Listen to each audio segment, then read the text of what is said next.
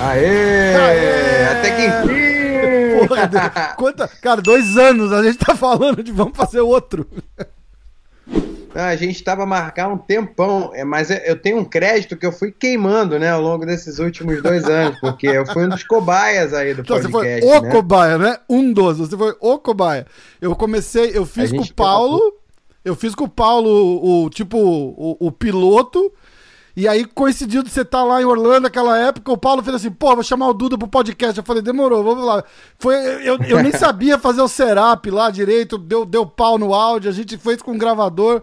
Porra, então, ó, a volta do nosso primeiro convidado, Duda Nagli. Porra, irmão, valeu, cara. Que, que massa ter você de volta aqui. Como é que tá a vida foi aí? Foi muito visionário.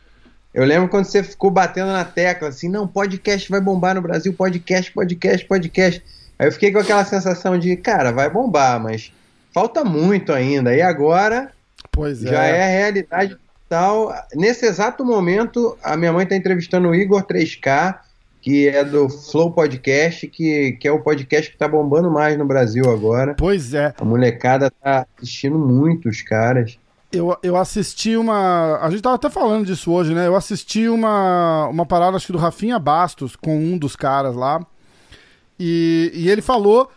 Ele fez. Essa, cara, me, me, me caiu uma ficha muito forte, assim, porque ele fez assim. Cara, em 2017 eu, eu conheci o Joe Rogan e tal, e foi dali que eu tive essa ideia de fazer. Eu falei, cara, quando a gente fez aquela vez era 2017, só que eu parei quase um ano sem fazer nada, porque o Paulo o Paulo tinha entrado em camp, eu fazia com borrachinha, né? E o Paulo entrou em camp e tal, e aí a gente deu uma parada por causa do horário dele, treina até de madrugada Sim. e tal. E aí deu uma esfriada. E, e para você fazer uma parada dessa sozinho, cara, é, é, tem que ser outro nível de loucura, tá ligado? Não, não, não rola, cara. Não rola. Que era o que eu sempre pensei. É. Eu falei, pô, vou fazer eu tô um. tomando coragem pra fazer isso também, cara. Aliás, a gente podia fazer um pro meu também depois. Que eu tô fazendo pelo. Eu, tô, eu faço pelo YouTube e Facebook simultaneamente. Aí eu fiz com sete convidados, aí pré-marquei com vários. Eu já produzo para o canal da minha mãe, então fico o tempo todo marcando entrevista para o canal dela. Eu trabalho como produtor, diretor, faço um growth hacking lá na parada. Uhum. E mas para mim eu fico meio paralisado assim, sabe? Eu, eu, gostaria muito de fazer, já tô há anos na onda do filho de peixe, peixinho é, né? É, pô. Que a minha mãe desde que eu me entendo por gente, aí eu tenho muita vontade de fazer isso. E o podcast acaba que tem um clima muito mais light, assim, né, do que uma entrevista pautada. 100%. Por exemplo, a gente ainda nem falou de MMA, a gente já tá vários minutos aqui conversando. Pois é, é mas a gente chega lá, né, cara? Mas muito despertador, cara. Mas, mas às vezes não fala, cara. Às vezes não fala. Pô, eu fiz uma entrevista com o Vitor Belfort. No... Foi uma coisa muito louca, cara. Eu fiz um, uma semana comemorativa do, do centésimo episódio. A gente fez com Vanderlei Silva, Vitor Belfort, George St-Pierre e o Borrachinha. E. Irado. E com o Vitor Belfort, eu tive que par, literalmente parar a conversa no meio. Eu falei, Vitor, só que é o seguinte, cara, a galera deve estar tá pulando dessa altura aqui, porque a gente não falou de MMA até agora e já tinha uma hora de podcast, tá ligado? tá, cara, é, mas essa que é o barato. A conversa vai e vai, tá ligado? Vai pra, vai pra onde for. Eu acho que com pauta exige um outro talento, tá ligado? Não é. Pra, pra bater papo não tem que ter talento. É só, é só gostar de conversar pro cara ter uma pauta e fazer a entrevista, tem, tem, que, tem que rolar um. Tipo, tua mãe, tá ligado? Tem, é, não é só fazer pergunta, cara. Tem que ter o, o, o, talento de apresentador e jornalista e saber perguntar, a hora que pergunta, tem timing, tem tudo. Porra, é um talento que eu não tenho. então, não dá, tem coisa que não é, dá pra forçar. Que... Não, isso é uma, é uma porque antigamente, para pra pensar, né? Antigamente tudo tinha tempo por causa da, da. Você tinha, sei lá, 27 minutos num programa de TV aberto na TV para exibir uma entrevista. Então você gravava, por mais que as entrevistas fossem gravadas é, durante uma hora e meia, duas horas, eles cortavam tudo. Igual essas entrevistas que a pessoa dá para passar na matéria do Fantástico ou do Jornal Nacional. A pessoa fala ali meia hora aí entra uma frase da pessoa, né? É, tipo, é foda, Então isso né? aí acabou deixando muito rígido a conversa, assim. E aí, com essas novas mídias e tal, o Joe Rogan foi um dos pioneiros, tá, assim, de, de ter popularizado esse formato de Isso. conversar, deixando a curiosidade dele pautar a conversa, né? Essa coisa toda de, de, de, de ir livre ali por é. vários assuntos e ele. E ele copiou de um programa de rádio aqui de Nova York, que nem existe mais, que chamava... Ah, é? chamava é, é muito comum isso aí, né? O rádio sempre foi mais aberto e é, mais chamava, relaxado. Chamava Opie Anthony.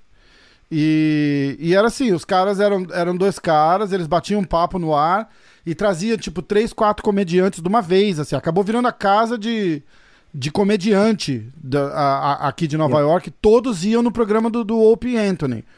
E eles ficavam lá, tipo, eram, porra, seis horas, sete horas de programa. Começava, tipo, oito horas da manhã e até duas horas da tarde, uma parada assim. Sabe? Dia, né? E resenha. Os caras ficavam lá, batia, comia, almoçava lá e trocando ideia e tal. Não tinha música, era só falando. Tá ligado? É muito louco, cara. Era muito louco. E aí um dia eles convidaram o Joe Rogan, que é comediante. E aí o Joe Rogan falou: ah. caralho, que, que, pegada legal, tá ligado? Tipo, porra, passei o dia sentado num programa de rádio e foi legal pra caralho. Porque ninguém, ni, ninguém fala com aquela com aquela voz engraçada de radialista, forçando, e aí, estamos aqui, ao vivo! É. Porra, não, não dá, é, né, cara? porque isso aí intimida também, né? Então, isso aí te, te... Porque, por exemplo, no teatro a gente estuda muito a, a teoria das máscaras, né? Que, que na psicologia também tem isso. Você, quando você vai interpretar, quando você vai viver um personagem, cada, é, cada situação que ele vive por exemplo, quando ele está interagindo com a filha pequena, ele vai e bota, bota a máscara de pai. Quando ele está interagindo no trabalho, ele tira a máscara de pai e bota a máscara do, do trabalhador. Aí você vai interagir com, sei lá, teus pais, aí você bota a máscara de filho. Né? Você vai trocando isso. Uhum. E, e, quando você vai para um estúdio de televisão, um estúdio de rádio, quando tá todo mundo falando no rádio, falando com como se fala, no, os radialistas falam, ou no estúdio de TV, com todas aquelas pessoas tensas ali na tua frente, né? Então você vai entrando na situação real, a situação real vai pautando ali a conversa, né? vai contaminando uhum. a energia com a energia ali do, do estúdio grande de TV, com 50 pessoas ali paradas e tensas ali para a câmera funcionar certinho, para os cabos todos, para não sei o que, para o ar-condicionado, né? Pois então é. acho que com, com a nossa novidade aí acaba ficando mais mas, mais aí, íntimo, né? E vai e você tem data para lançar, tem nome, por enquanto é só um, é só você é o rei dos projetos, né, cara? A gente a gente a, a, gente se a gente se fala assim, sei lá, pelo menos uma vez por mês a gente troca uma mensagem aqui e ali, tá sempre o um projeto não. Pô, tô com um projeto aqui, tô com um projeto assim, assim assado. o, o cara não para, né? Não para jamais, né? Como, como é que tá de esse projeto específico do podcast, eu quero que você me conta também da parada do, do teu amigo Stuntman lá também, o que, que, que rolou daquilo. Você deu uma volta na Califórnia e tal, eu lembro, foi, foi, foi bem massa, cara. E eu quero falar da, da novela das oito lá também, cara, que eu tinha que assinar a Globo Internacional pra assistir o Duda na novela, foi muito massa. Não, era muito divertido gravar essa novela, porque a gente tinha as cenas de ação ali da luta de boxe, que é o momento rock balboa total, né, cara? Uhum. Ficar no estúdio ali para fazer uma cena de luta de boxe é mó barato. E toda a preparação é, é, é, um pouquinho do universo dos atletas, assim, porque tinha toda a preparação física para estar numa forma boa, para estar num desempenho técnico ali. Porque o ator ele tem que fazer um sprint ali, né? Tem poucos, poucas semanas. No Brasil são semanas. Nos Estados Unidos, no cinema e tal, já são alguns meses de preparação para o personagem. Aqui já são algumas semanas. Com séries. Tinha um quadro no Cacete Planeta que era assim: Titanic, com sérias restrições orçamentárias. Aí entrava o Hélio de la Penha com a Luquinha Loura, Leonardo DiCaprio. Aí ele chegava, well, the book is on the table and the sky is blue. Aí entrava a, a dublagem, assim, e Muito falava bom. o texto do Titanic, sabe? Caraca, que massa. Eu sempre lembro disso, eu vou comparar o cinema americano, Avengers, Avatar e tal, com as novelas do Brasil no quesito cena de ação, porque uhum. aqui a gente é muito bom, a gente é excelência em nessa parte de volume de produção para fazer uma novela, para botar no ar, que é muita coisa, mas comparando com as cenas de ação, com toda a preparação, toda a estrutura, aqui a gente ainda está engatinhando, né? É. Então, essa novela foi crucial para mim, para eu virar a chave e falar, pô, cara, eu quero trabalhar para contribuir para a evolução dessa parte assim de cinema de ação, efeito especial, é, direção e jogo de câmera, é, trabalho de, de, de, stuntman, de dublê, né, de toda a coreografia, toda a direção de, de cena de ação, essas coisas. E por isso que também a gente conversou bastante, foi quando logo depois que a novela acabou, porque eu estava fazendo a novela, aí eu mandei mensagem pro... Então, antes da novela começar, eu estava com um projeto que chamava Missão Hollywood. E a gente hum. ia para Hollywood e entrevistar os maiores especialistas em, em cenas de ação e efeitos especiais, dublê, diretor, pessoal do CGI, é, o cara que dirige os carros e faz todas aquelas cenas de perseguição, todo, todos essas, esses setores diferentes que são bem segmentados e estruturados no cinema de Hollywood, ah, né? Claro. A gente estava com algumas pessoas assim já marcadas, pré-marcadas e, e o principal deles assim que eu estava mais empolgado era esse cara, o Bob Holland Hampton, que é o dublê do Thor, Capitão América. O cara é o Thor, o Capitão América, cara, o Batman. Animal, né? 007, homem só. Falei, cara, esse cara é um é monstro. Foda, né? né? Referência, né, cara? Puta merda, não dá, pra, não dá pra ficar melhor, né? Né, incrível. Aí comecei a falar com ele pelo Instagram para falar do Missão Hollywood, ele já tinha topado participar do projeto. Aí eu tava empolgadão, saindo de algum ensaio, de alguma gravação da novela, mandei a mensagem para ele, porque eu, eu, fiquei preso no Brasil fazendo a novela, não ia conseguir mais é, viajar para fazer a, a pré-produção do, do programa. E, é e bom, aí bom que dá ele, até pra dar um, uma, uma, carteirada no cara, né? Fala, porra, cara, não vou conseguir agora, tô aqui na, na, na Rede Globo, fazendo é. a novela das oito, porra. Aí, os bastidores. Puta coisa chata, cara, desculpa. não, aí eu ficava mandando pra ele os bastidores das cenas. Ó, se liga nessa cena aí, nesse soco, que... não sei o ah, quê. Aí ele comentava. Oh, great, mate! Com aquele sotaque de gringo, de, é, inglês. Né? Australiano? Né? Não, ele é inglês, ele inglês, é. Inglês, inglês. É, ele mora em Manchester. Ah, tá. Manchester, sei lá. Uhum. Aí, cara. E aí ele super gente boa, até que um dia eu perguntei, você viria ao Brasil fazer um seminário para treinar o pessoal aqui do cinema, os diretores, falar um pouco de como é, os roteiristas, os dublês. Aí ele, eu só posso novembro e dezembro, porque eu tenho não sei o que, eu vou fazer o, o, o Thor, o novo Thor, vou fazer não sei o que. Aí eu falei, ih, o cara levou a sério, ferrou. vou ter que fazer acontecer agora, né? Não posso amarelar agora. Uhum. Aí que eu comecei a disparar mensagem para todo mundo, aí. mandei mensagem até para você, inclusive, é. né, pra gente viabilizar o projeto. Aí você me deu várias dicas também de e, e, e, como é que foi a, a, chegada do cara aí? Foi, foi tudo que você esperava? Deu, deu o resultado que você queria? Foi, eu, eu acompanhei de longe pelo, pelas redes sociais aqui, eu, eu achei muito louco, né, cara? Você fez um. Você fez um tour de, de efeito especial com o cara aí que não foi brincadeira, né? Pois é, então. Aí a gente ia. Ele ia vir para cá para fazer um workshop para o pessoal de cinema, para diretores, roteiristas, atores e dublês, o pessoal de dentro, né? Aí eu falei, cara, vou aproveitar que ele tá aqui. E ainda pensei, ele falou dezembro, eu falei, a Comic Con ainda não aconteceu esse ano. Aí fui botar lá no, no Google, tava, pô, a data era perfeita, primeira semana de dezembro. Eu falei, ó, oh, um sinal, isso aí foi um cara, sinal. É... Vou ter que ficar Comic Con. Aí comecei a mandar mensagem para todo mundo que eu conhecia, que, que conhecia o pessoal da Comic Con. Mandei mensagem pro Peter Jordan, que é do canal Ei Nerd, do do canal Cifras, do Jovem de Negócio, é um cara que é bem é, ligado a esse universo, assim, do uhum. cinema, do nerd, geek. E ele me passou o contato do pessoal lá da, da Comic Con e comecei a impregnar todo mundo. Enchi o saco do Danilo Gentili também. Ah, você tem que levar esse cara no programa, o cara é o. Falei a mesma coisa que eu falei pra você, que o cara é o Thor, o Capitão América, o Batman e o James Bond num homem só. Ao mesmo tempo. Aí, enchi o saco de todo mundo e consegui montar uma agenda de atividade que eu fiz uma maratona com o cara aqui. Foi mó barato. Que massa. A gente foi no The Noite, foi na Comic Con, se apresentou lá no palco, Creators, aí fez uma, uma, uma sketch de luta lá, depois de uma perguntas e respostas. Aí no Danilo, a gente conseguiu fazer uma mesa igual a do Danilo, cenográfica. Ficou meio tabajara assim, mas a gente conseguiu fazer. Botou lá no lugar do, da mesa dele, aí o Bob deu uma porrada no Danilo, jogou o Danilo em cima da mesa, quebrou a mesa, logo ah, no, no, no começo da entrevista. Hora, foi caramba. Aí fizemos o workshop, que era o objetivo primário, assim. E foi bem legal também, foi um monte de gente legal do cinema, da, autores de novela, diretor de cinema, um monte de gente legal foi assistir também o, o workshop. E aí é. a gente conseguiu tirar leite de pedra ali, tipo, a gente aproveitou a experiência ao máximo, né? Porque eu acho que hoje na internet, tudo que a gente tem que fazer, é, nesses novos tempos da comunicação, a gente tem que tirar. Antigamente, sei lá, o pessoal queria fazer um programa de televisão.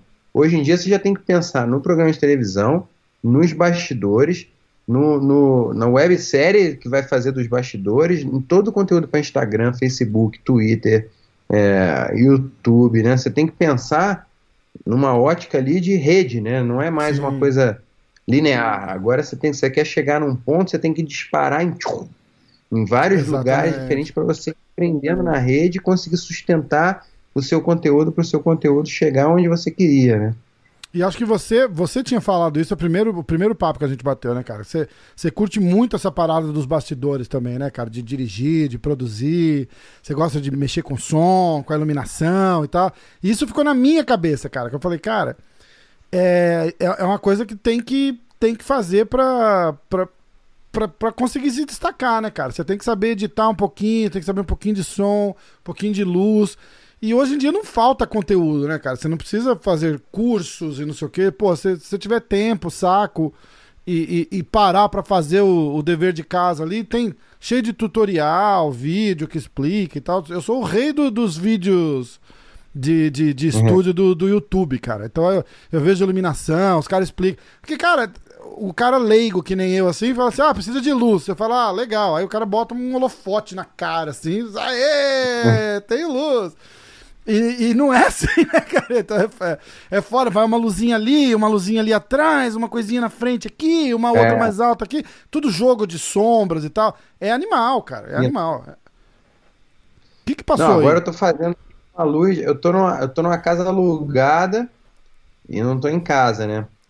Aí aqui eu tô com sérias restrições orçamentárias aqui de, equipamentos. ó. Mostrar. Tô fazendo com a luzinha aqui, ó. Até caiu tudo. Tô fazendo com a luzinha aqui, aí tava com a lâmpada bem na minha cabeça antes da gente começar a gravar e tava com uma, uma cara toda estranha. Aí eu desliguei por um esquema meio improvisado aqui. Mas é, o céu é o limite, né? Hoje em dia você tem a oportunidade de aprender com os melhores na internet, sem sair de casa e ao mesmo tempo fazer curso presencial e, e aprender. E também a pessoa curiosa também sempre teve a oportunidade de de aprender diversas coisas. É só você correr atrás das pessoas certas e buscar o conhecimento mesmo. Assim, mas eu acho que o importante, o feito é, é melhor do que o. Como é que é essa, essa expressão? É melhor você fazer uma, alguma coisa do que ficar esperando o negócio Aham. idealizado, chegar e que não vai chegar nunca, né? Eu acho eu que sou, o melhor é você. Ditado, eu, erro, eu erro todos os ditados. Então não, eu, tô... eu errei total. Eu fico Como é que é o feito é inimigo do perfeito, é uma coisa assim. Então, é melhor você sair fazendo é, e, e, buscar pelo menos o básico, né? Exatamente. Do Exatamente. que você ficar sempre esperando, não, quando ficar perfeito eu vou começar, quando ficar perfeito eu vou começar. E, e não, e não rola história, nunca, você se coloca tanta assim barreira. Assim como, por exemplo, eu tô sempre falando, não, daqui a pouco eu vou parar, vou organizar e vou escrever. Eu tenho um monte de história já escrita, mas que eu preciso tomar vergonha na cara, sentar e, resol e, e desenvolver. Sabe? Um monte, cara, várias. E aí eu fico nessa, fico procrastinando. Não, quando vou fazer mais um curso, vou ler mais um livro, não, depois pô, montar uma sala de roteiro, vou, vou, vou cada projeto eu quero mostrar para um roteirista amigo meu diferente, aí a gente vai desenvolver junto. E aí fico nessa, empacando assim. Mas com essa coisa de equipamento, rede social, eu, eu tô bastante conectado e produzindo bastante coisa. Exato. Você faz, a, você faz o, o, o, podcast da tua mãe, né, cara? Que virou. Foi um sucesso, né? é. né? De, de canal do, do o YouTube dela bombando e, e, acho que tá no Spotify também, virou podcast. Como é que. Isso aí é, é, é tua cara, né? Tipo, essa essa imersão tecnológica no, na, na, na parada da sua mãe. E, e, eu queria falar da novela também, cara. Como é que, como é que rolou o, o, o convite pra, pra novela aquela vez? E como é que foi a, a parada? Porra, novela das oito, cara. E, e, virou o personagem da novela aquele tempo que você ficou na novela lá, né? Foi muito legal, cara. Não, foi muito legal porque eu cheguei para ser o antagonista do, do herói, que era o Caio Castro, que era o Rock, que é inspirado no Rock Balboa ali, que era o cara que não tinha muito recurso, estava batalhando para conseguir virar lutador de boxe profissional, e, e, e, ele usou também, também tinha essa brincadeira com influencer, então ele começou para poder é, estruturar a carreira dele de lutador de boxe, ele começou a trabalhar como influencer para conseguir recursos para poder alavancar a carreira dele de lutador de boxe. Aí eu cheguei como um ex-campeão que estava precisando se levantar na carreira e aí pegou o moleque novo, influencer, que era conhecido e não tinha luta nenhuma profissional, é, tipo, era um iniciante. E aí o meu personagem era a maior filha da puta, não era? Era um mau caráter, né? Pra caralho. E o tio do Rock, do personagem do Caio, também não valia nada, era o empresário dele. E aí o meu empresário e, e, e, e o empresário do, do Rock na história tramaram a luta, só que o, o, tio, o tio do Rock era tão mau caráter que ele, ele vendeu a luta e não teve coragem de, de confrontar o, o, o Rock para avisar que ele já tinha vendido, que tinha combinado. É. E ele ficou também confiando. Ah, pô, o moleque novo, acabou de começar, vai tomar uma surra do ex-campeão, vai dar tudo certo para todo mundo. E ele não precisa nem saber que a luta foi vendida. É. E aí, a primeira luta, o meu personagem tomou um nocaute do nada ali. blum, tomou um nocaute, não entendeu nada. Ele foi quase no Procon. Porra, como assim? Você é mau caráter, rapaz. Você falou que ia perder, não perdeu. Eu nunca ia entregar uma luta, tá maluco? Não sei o quê. Foram parar na delegacia. Até que o delegado chegou ali, como assim? Luta combinada aqui? Não, quem falou em luta combinada? Não tem nada disso, não, não sei o quê. Foi um acordo de cavalheiros. A sorte, foi, a sorte, dele foi que o Rock era tão vaidoso, tipo, levou ali, o, mexeu com o brilho dele ali, aí ele aceitou a revanche. Aí na revanche, eu, eu forcei o tio dele, cagão, a botar remédio para dormir no suquinho dele ah, essa parte Eu lembro, essa, essa parte eu lembro. Tomou uma surra, porque novela é uma obra aberta, né, cara? Então, é, como eu imagino, assim, eu não sei é, o tamanho do personagem, do, da, da, trama, né, da história que estava na cabeça do Valcir Carrasco, que é o, o autor da novela. Eu não sei qual era a expectativa inicial, mas a repercussão foi muito boa. Então, era para ser uma luta, talvez duas, e, e, e, aí teve a primeira, aí teve a segunda que foi essa do suquinho.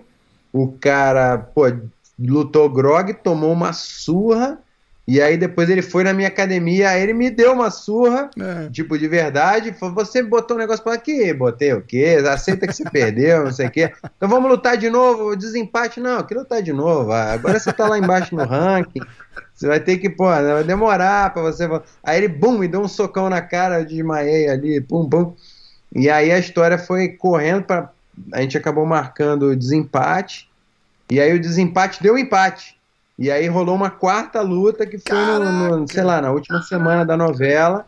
E aí foi com muita repercussão, assim, foi bem legal, porque foi bem legal também ver exatamente essa. colocar um, um pouco de dramaturgia na ação ali, né? Você tem a cena de ação, que o legal é quando a ação conta história, né? Assim, tipo, você vê ali essa coisa do, do quem tá vencendo, qual foi o momento que inverteu ali na luta, a, parte psicológica por trás ali de cada luta. Ver isso numa novela é uma coisa que não é muito comum, assim. E funcionou muito bem. Então, para mim foi muito legal, cara. Foi juntar tudo que eu queria. Eu já queria entrar mais nesse lado de ação e efeito especial.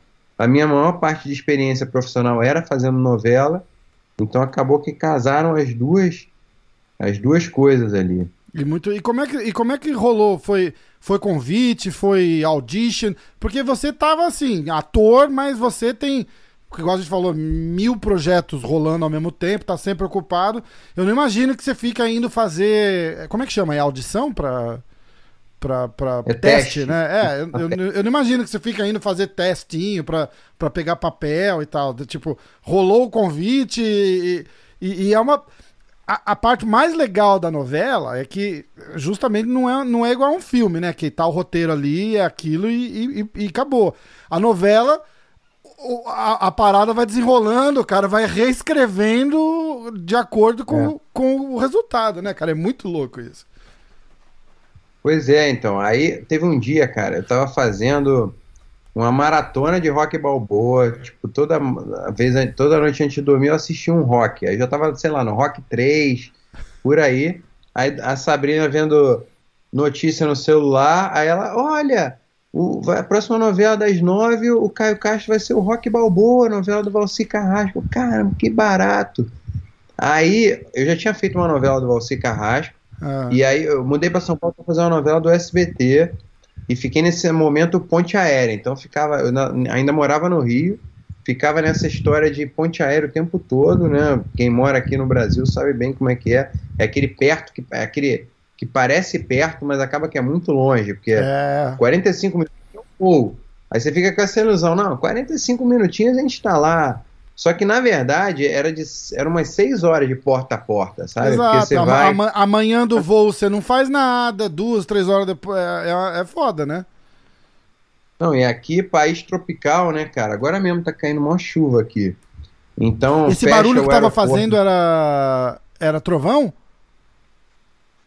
Tá uma chuva, acho. T- Tava Talvez, fazendo, tá um, tava fazendo agora. um barulho, parecia. ah, acho que tá com a coisa aberta. Tá, tá- parecia que tava batendo vento no, no, no, no microfone, mas eu acho, que Ah. era, acho que era barulho da chuva. Posso cara. fechar? Não, não, não, não precisa não, tá, tá de boa. Não, tá uma chuva. Caraca. Aí que aconteceu? Nesse momento ponte aérea, eu encontrei o Valci Carrasco, que já tinha feito uma novela dele em 2007. E aí a gente ficou trocando uma ideia ali no, no, no aeroporto, aí pegou o mesmo voo, a gente estava no, na mesma fileira do avião, uma coincidência, aí emendou o papo no, no avião também. Que massa. E eu estava fazendo a novela da Iris Abravanel, que tinha trabalhado com ele no começo. Ela era. é, trabalhava com ele na revista Contigo, antes dele, dele ser é, autor de novela, e ela também. E aí, um monte de assunto e tal. Aí, tipo, alguns anos depois, quando eu soube que ia, que ia rolar essa novela dele, com o Caio Castro fazendo Rock Balboa, eu mandei a mensagem pra ele assim, falei, ó, sem querer botar pilha, mas o Caio Castro e eu temos a mesma categoria de peso. Botei assim, a Zoe apareceu aqui. Vem cá, filha, ó, o papai tá fazendo uma entrevista, ó. Ai, que massa. Oi, Zoe. Ih, fugiu a câmera, tô fora. Pijaminha de dinossauro, apareceu aqui de cabelinho penteado, tomou banho. Pijaminha de dinossauro. Que massa. Ela tá linda, cara. Eu acompanho pelo teu Instagram aí, ela tá linda. Agora ela não tá querendo papo, não. Agora ela tá. na- Dá Olá. oi, dá oi. Oi, bom dia, boa tarde. Oi, boneca. O tio Rafa. Como você tá linda. tá de pijaminha, banho tomado, cabelo penteado. Agora são 6h40 aqui no Brasil. Vocês colocam ela cedinho na ela cama? Da- da- pequenininha, Pô, dorme cedo menos, ainda, hein? né? Mas agora ela tá dormindo um pouquinho mais tarde do que eu gostaria. Uhum. Aí, enfim, aí mandei mensagem pra ele, assim como quem não quer nada, falei, ó, o Caio e eu somos da mesma categoria de peso, hein? Plantei a sementinha, Se cliente que, né, de alguma lá, coisa. né, estamos aí. Aí, meses depois, ele. É... O quê? Tá cheio de bichinho de luz por causa do, do calor. Ah, doida com bichinho. Aí, cara, aí rolou o convite. Rolou o convite, resumidamente, né? Rolou o convite. Que massa. Aí eu comecei a me preparar igual um maluco aqui, treinando três vezes por dia, fazendo um monte de aula de boxe. É o bichão. E dá uma. Tá Pô, mas dá uma, dá uma balançada, não dá, Aqui Duda? bicho. Cara, porra, novela das oito, na Globo, dá uma. Dá, dá uma sacudida, não dá? Até pra um cara É. com, com uma experiência, não é? Não? Vai lá que eu te ajudo, Zoe. Depois, eu, depois o papai. Depois o papai te mostra os bichinhos, tá bom? Aí. Aí, cara, quando. É, você falou, dá, é uma energia muito boa, cara, porque eu não sei explicar direito, mas só você consegue sentir, tipo, a novela das nove tem tanta gente assistindo. Ah, é, das, sente é, até da, uma é das nove agora, eu sou velho. A minha época era das oito, agora é das. É, eles mudaram, né? Época, é, novela das oito. Agora o povo já legalizou, assim, chamar de novela das nove. que nunca começou, na, na verdade, nunca começava às oito, né? É. Mas dá uma, dá uma onda, cara, muito boa, assim, porque você sente, assim, a... que é uma energia diferente, assim, é muita gente assistindo, né? Depois que estreia a novela, tipo, tem as primeiras semanas ali, os primeiros dias, onde você tá grav já está gravando, mas ainda não passou na TV, e depois que passa na TV é diferente também, porque aí você sai na rua, o pessoal. E tem assim os níveis de interação que você vai sentindo com, com a audiência, né? Com uhum. os espectadores. Porque primeiro você passa o povo, ah, o cara lá da novela. Aí depois o. E, e, você vê quando, quando pegou mesmo a história, quando a pessoa. Você passa, tipo, aí você, ah, o cara lá da novela. Aí depois chega, ih, o cara é o lutador. Aí chegava e fala, o nome do personagem era Paixão. Ih, ô Paixão! E, aí? e quando a pessoa comenta sobre o episódio anterior, do dia anterior, é porque a novela tá pegando muito, sabe? Que massa, Você encontra, cara. pô, perdeu a luta ontem, pô! É, se fudeu. Ah, legal. Aí é cara. muito legal, cara, porque o, o, cara tá conectado mesmo, ele assistiu ontem, ele sabe o que aconteceu ontem, sabe? Legal. Aí legal. é mó onda, é mó barato. Muito louco isso, né, cara? É muito louco isso. Aí aquela, aquela tua viagem pra, pra Califórnia, eu vi você lá com, com o Riga e tal. Você tá fazendo jiu-jitsu ainda? Você ainda treina? Desde que começou a quarentena. A última vez que eu treinei foi em Los Angeles, lá na academia do Caraca, Reagan, né? Com, depois com o Verdun.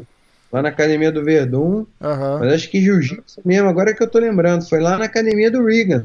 Caraca. Com o Rafael Mano, da ginástica natural. Ele foi lá me dar uma aula. O Reagan e ele. Aí eu dei um treino com ele. Pô, isso já tem meses, cara. Tô, Pô, tô aqui na Foi, foi no começo do ano, não foi? O final do ano passado? Fevereiro, fevereiro. É, caraca, bicho. Eu tô doido caraca. pra voltar, cara. Eu tô doido pra voltar, mas ainda tô nesse. Sei lá, jiu-jitsu é. Não tem como ser mais. É, é, não dá. Tem que ser. Tipo, mais. Como fala? Aglomeração e. e não, e mesmo sem aglomeração, o, o, contato ali é 100%, né, cara? Não tem. É, o, o esporte que tem mais contato de todos, né? é verdade, é verdade. De repente, em dezembro tá melhor. Dezembro eu tô aí. Aí a gente vai dar um, vai dar um treino. Eu tô falando com, com o Demian. fiz um podcast com a Michelle Nicolini, oito vezes campeã mundial, porque a gente gosta. Sou faixa azul também, treino pouco. Mas a gente é metido, né, cara? A gente quer treinar é. com.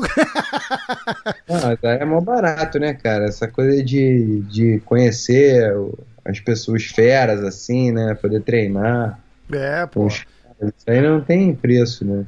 E aí, como é que foi essa viagem pra cá? Como é... você, você encontrou o, o, o, teu amigo lá, o, o, o dublê aqui também, né? Como é que foi a.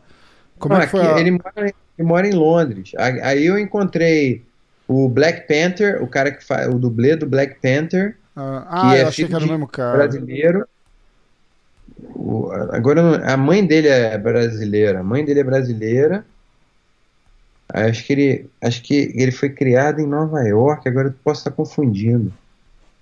E aí ele agora ele mora em Los Angeles. E o cara é uma fera do do dos tricks, ele, uhum. a fera dos saltos. Tricks é quando o cara dos saltos e tal.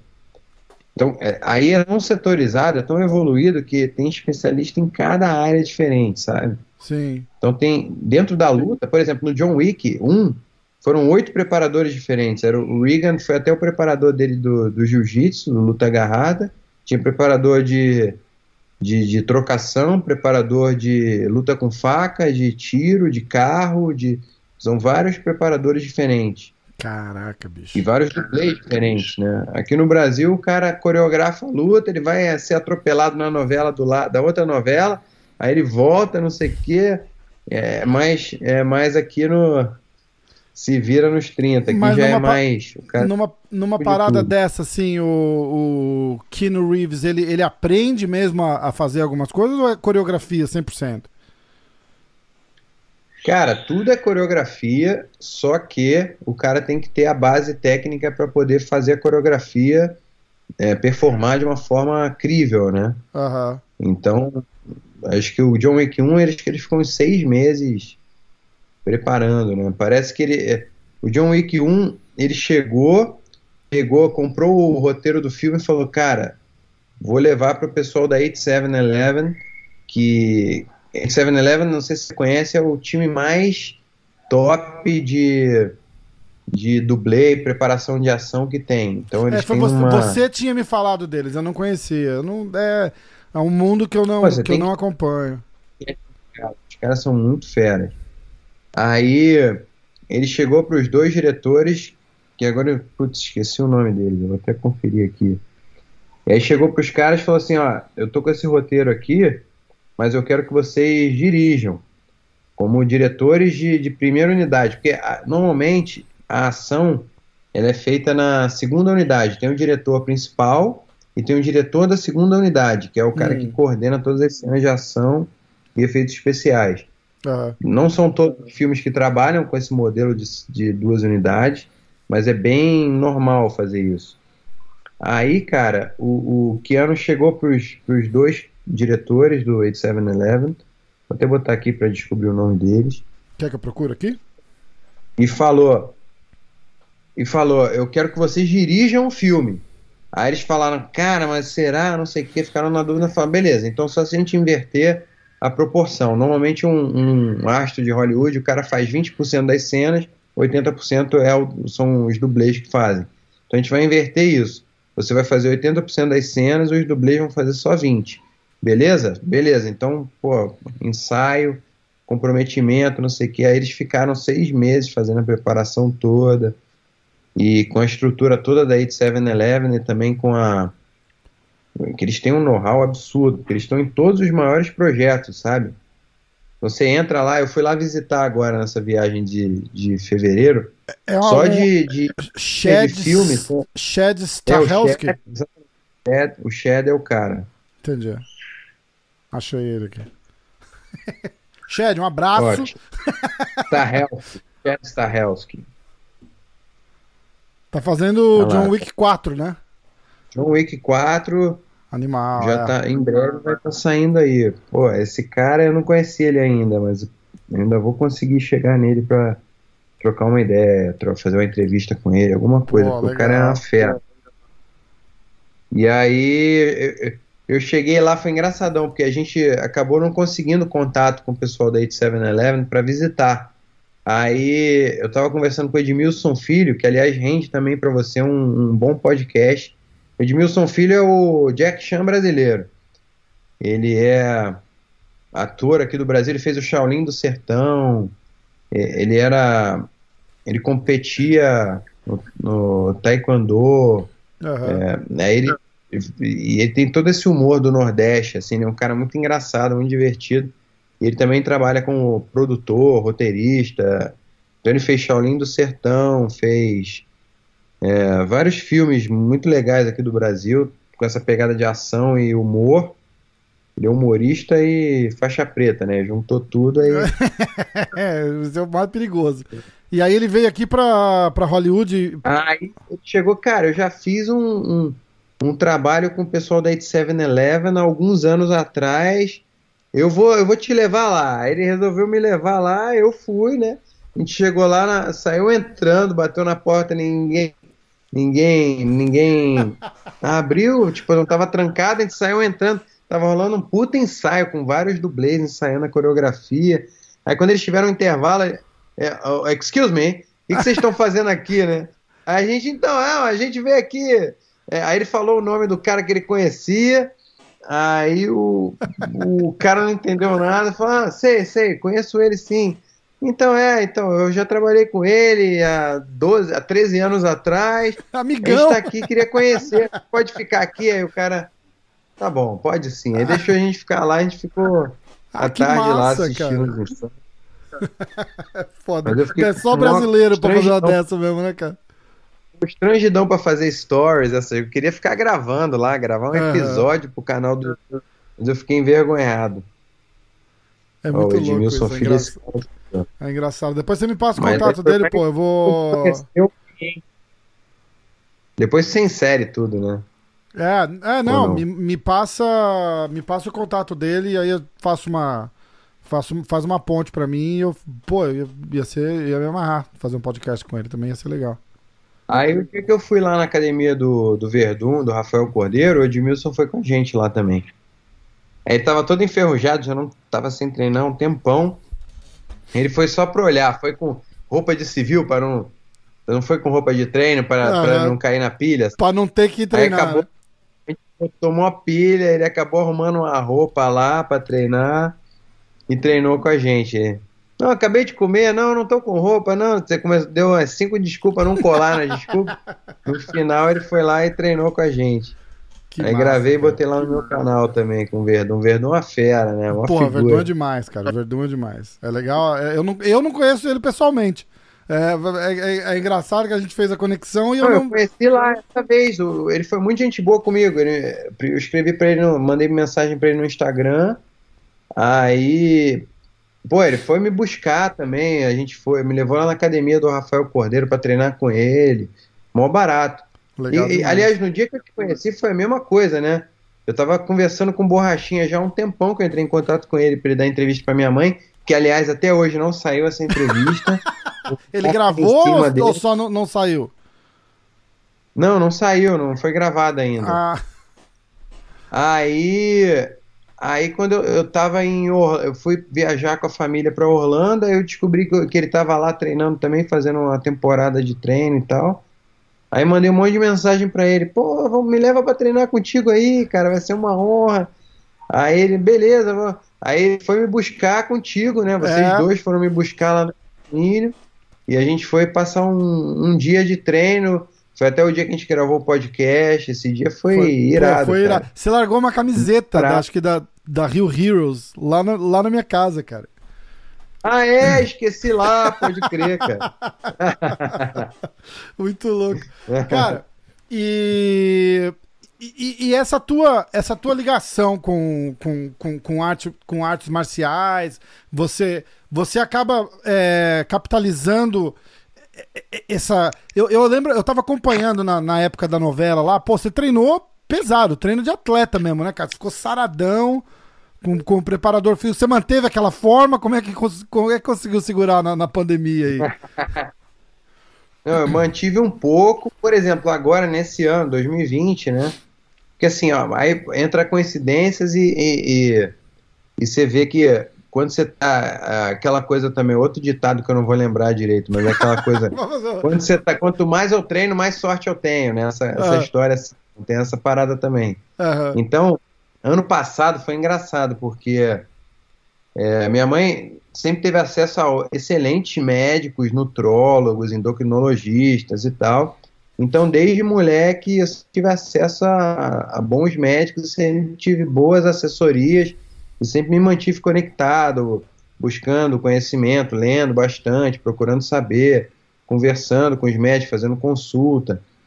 E aí, em 2019, eu estava meio largadão, assim, e aí tava naquele fundo do poço que eu tava, não, não, vou, vou eu preciso tomar vergonha na cara. Aí minha mãe entrevistou o Dr. Vitor Sorrentino algumas vezes no ano, e aí eu comecei a trocar ideia com ele, falei, não, vou, vou marcar uma consulta contigo, não sei o quê. Aí é, marquei a consulta no dia do meu aniversário, foi uma coincidência, no dia 17 de maio. E dois dias depois eu fiz o meu churrasco de, de aniversário. Aí vi um monte de cerveja, comi um monte de acompanhamento, comi carne com farofa, com não sei o que, cerveja, cachaça e tal, dois dias depois. E aí, na, que foi no domingo, aí na segunda-feira eu comecei a dieta que o Sorrentino me passou no dia do meu aniversário. E aí comecei a dieta cetogênica. Você já, já fez essa dieta? É, já, eu, eu adoro, cara. É que eu sou safado, eu não, eu não sigo a risca, entendeu? Mas, é, mas para mim funciona muito bem. Pode crer, mas eu, eu já tinha feito dieta zero carb, já tinha feito dieta low carb, mas a dieta cetogênica é tipo a parte extrema da dieta low carb. Você aumenta muito a ingestão de gordura, tipo 70, 75% é. da tua energia vem da gordura. E aí você proteína só um pouquinho também, tipo 20%, 70% gordura, 20% proteína e só 10% carboidrato e de preferência carboidrato fibroso, então carboidrato de fibra, é. de digestão lenta. É. Então, tipo, carboidrato da dieta cetogênica é brócolis. Quando você está muito na, na larica, né? Tipo, querendo muito comer um doce, você come mirtilo. Puta, é foda. É. O morango já você está quase quebrando a dieta, né? É, então, o, e, é engraçado, esse, esse, lance dos berries pode, né? É, tem, tem bastante. O berry ele é mais ácido, não tem tanto açúcar e, e, pouco carbo, mas eu não gosto de morango, cara. Eu, eu puta, me ferrava muito. É, não. Eu também não gosto muito, mas é, é, é engraçado também como vira a tua percepção. O que eu gosto mesmo é de uma torta de chocolate, eu gosto de pavê, pudim. Tá é, Hagendans, né? Pô, não tem essa. O que eu gosto é isso. mas o que, mas é engraçado como quando você está fazendo uma dieta, uma restrição e tal, como o teu parâmetro vai mudando, né? 100%. Então, por exemplo, você está fazendo uma dieta dessa, você come um, um mirtilo, é outro mirtilo, não é o mesmo mirtilo de quando você está comendo arroz, é, comendo batata, comendo chocolate, mesmo que você tá comendo aquele chocolate 70%, ou Sim. Né, comendo ali um. Quando você bate um. Sei lá, quando você tá comendo até bolinho low carb, essas coisas assim, você já fica com. Não, é, com um paladar mais. Exato. E, e, e, você, eu fico com. Eu, eu, não sou um, eu não sou um cara que como muito doce, cara. Eu não, não, não, nunca fui. Nunca fui. Mas a hora que não pode, é, eu falo, caralho, que vontade de. É mais eu, vontade, né? Eu vou assim, dois anos sem comer um pedaço de chocolate. Numa boa. Mas aí eu, a hum. primeira hum. semana de dieta, que não pode comer chocolate nem fudendo, falo, puta que vontade de comer um chocolate.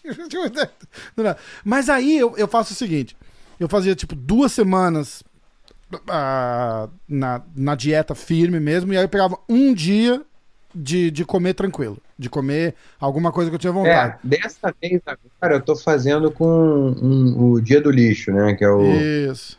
O, aí eu tô fazendo agora aos domingos, que a minha mãe tá vindo visitar aqui em casa, e ela traz o, o bolo que ela faz pra Zoe, que, que é o dia do lixo. Aí eu até falei. Ah, falei isso pra minha mãe, que ah, vou, eu comecei isso. Eu tô fazendo a dieta cetogênica agora de novo, uma coincidência também. Tô falando de dieta agora. Ah, que massa! Agora para dar uma limpada da quarentena, porque, cara, olha o que aconteceu. Os restaurantes foram forçados a se reinventar na pandemia, né? Uhum. Então as assessorias estavam ligando, tipo, a gente agora está inventando um delivery, agora a gente está precisando divulgar o delivery. Então todo dia, tipo, a gente é, ficou recebendo delivery de comida no, no na, na, na quarentena. Comendo no restaurante todo dia? A quarentena aqui no Brasil começou antes da Páscoa. Então a gente, era muito ovo de Páscoa, não sei o quê, e risoto, massa. Então, chegando um monte de Nossa. comida e comida muito boa. Aquela Cara, comida a de comida daí, a comida daí, eu tô fazendo uma dieta foda também para chegar aí, eu quero chegar aí pelo menos uns 10 quilos abaixo do que eu tenho que estar tá para poder engordar tudo de novo. Porque eu quero comer muito aí. Eu só falo de comida. Todo mundo que eu falo, você vai fazer alguma outra coisa aqui fora comer?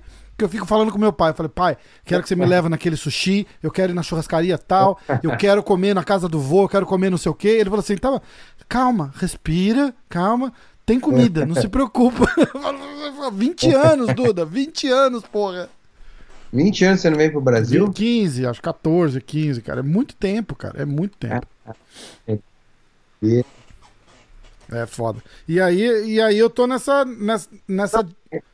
O triste é o seguinte: eu tava viajando, que assim, eu voltei pro Brasil no penúltimo voo da American Airlines dos Estados Unidos pro Brasil.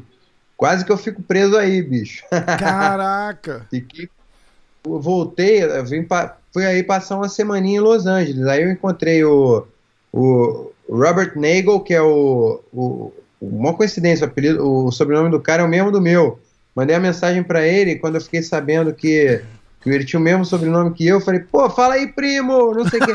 e o cara era de cena de direção, então ele fez Ford versus Ferrari, John Wick 1, 2, 3, 4, Matrix 1, 2, 3, 4, o cara fez, tudo que é filme de, de direção, o cara que fez, o cara já é mais velho, assim, ele é engenheiro, então ele projeta todas as traquitanas ali para colocar Caraca. o Porsche ali, para colocar a Ferrari dentro. E ele que dirige, ele, ele projeta e ele dirige. Então ele é o cara número um de cena de carro do mundo. Que e massa. aí o cara deve ter achado engraçada a piada, sobrenome igual e tal. Falei, pô, o meu sobrenome Nagli vem do Líbano, vem, é Narli, vem do Líbano. O teu Nagli vem de onde? Ele falou, fala primo. Ele respondeu, fala primo. O meu vem da Irlanda. Provavelmente a gente não é parente, mas quando você vier aqui em Los Angeles, me, me, chama que a gente vai tomar um café. Eu falei, porra, Pô, fechado. Que massa. Aí fui lá no Earth Café com ele, passar uma tarde conversando. O cara, muito gente boa, cara. Mó barato. Que legal. E aí também que topou. Legal. Todo mundo que eu encontrei nessa viagem agora para fazer a pré-produção topou participar do Missão Hollywood. Então é só questão de organizar aqui. Que quando eu conseguir levar a equipe para Los Angeles, a gente vai fazer um programa animal, cara. Que, mas, pô, vem uns pô, dias é... antes, cara, e vem ficar uns dias aqui em Nova York, fica aqui em casa tal, pra gente dar uma, uma bandada por aí, cara. Nova é massa. Como é que tá Nova York aí? Porque ah, Nova York é o lugar que tá mais complicado. É, tá, é, tá, tava, tava melhorando, aí agora tá. Eu também não tô. Eu, eu sou a fonte zero de notícia, porque eu parei de, de, de, de acompanhar assim, assíduo, porque você fica maluco, né, cara? Não dá. É. E o último que eu vi era assim: tinham nove distritos da cidade que estavam entrando em lockdown de novo porque estava subindo os casos. Então. É... Mas aí é, é, é, bairro, não os condados, né? Tipo, era, eram bairros específicos, assim, que o prefeito tava fechando a cidade. Mas eles fizeram tudo muito errado aqui, né, Duda? O, o, os steps que eles, que eles tiveram aqui, tavam, eles estavam tipo 10 passos atrás de, de, de, de tudo que estava acontecendo. Por isso que eu acho que ficou tão ruim. Eles atrasaram muito para fechar. De repente, não precisava ter chegado no, no, no, extremo que chegou, entendeu? Se tivesse cuidado do jeito que está agora, por exemplo, tem restrição, é, os restaurantes com capacidade limitada, todo mundo de máscara, teste, a parada. Na, na, verdade, eu acho que a, a, incerteza do que do que tava para vir foi, foi maior do que do que a ação, assim, a, a o, o como é que chama, o tempo de reação dos caras, entendeu? Tipo, ah, fudeu, fecha tudo. Eu acho que foi, é. foi, foi, foi, mais ou menos assim. Não, e quando a gente tá assustado, em pânico e tal, a tendência da gente cometer tipo atitudes estúpidas é mil milhões de vezes maior. Né? Exato. Acho que foi muito isso mesmo. Ficou todo mundo desesperado, tomou um susto. Como assim fechar tudo? Como assim pandemia? Nesse nível, né? Paralisou todo mundo. Aí, aí entrou, depois do, do pânico geral, acho que entrou toda a politicagem, entrou toda essa é, aí, aí, começa a sujeirada que, que, que, tem em todo lugar. Tem aqui também, né, cara? Não teve. Aqui eles trouxeram, eu lembro que eles trouxeram um navio. É. Acho que era um navio. É, da... o navio. De, o navio hospital, né? Trouxeram aqui para Nova York e fizeram aquela puta cena americana, navio cruzando o rio Hudson com a bandeira. Vai salvar a, a, a situação, né? Aí saiu uma matéria no New York Times que, tipo, acho que um mês depois que esse navio estava ancorado ali, já, ele tinha atendido oito pessoas. Que a burocracia para o cara chegar lá era tão grande que ninguém chegava. Ou o cara morria antes, ou ele melhorava e não precisava ir. Tipo, tava. Entendeu? Tipo, que era um navio do exército. Os hospitais de campanha, hospitais enormes montados também, sem ninguém. Uma maluquice, né, cara? E, com, e, como é que tá a situação aí agora? Como é que afetou vocês, né, cara? Você. Tra, tra, você ainda acho que, que, que, rebolou um pouquinho melhor aí, porque você tava mais ou menos no, no na, na, na, parte de trás, assim, de backstage, de produção e tal. Mas aí, por exemplo, a tua, a tua esposa faz, faz show com auditório, não é isso? E, e, e, e televisão ao vivo e tal. Parou tudo, né? Não, ela estava no auge da, da, da, produção, da gravação do programa novo que ia estrear.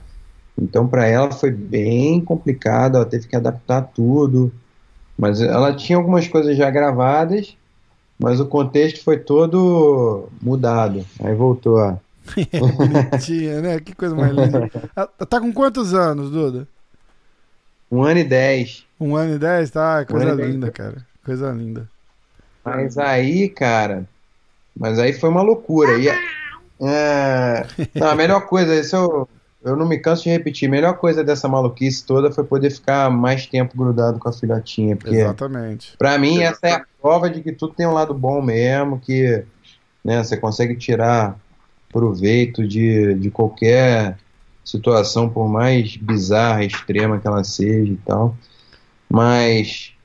Vocês chegaram a ficar cara, quanto tempo, quanto tempo em casa, sem sair de casa, assim, sem sair, sem sair para nada? Não, foram meses sem sair do apartamento, cara. Eu cheguei então, eu cheguei do aeroporto direto pro apartamento e fiquei sem sair do apartamento por meses e meses.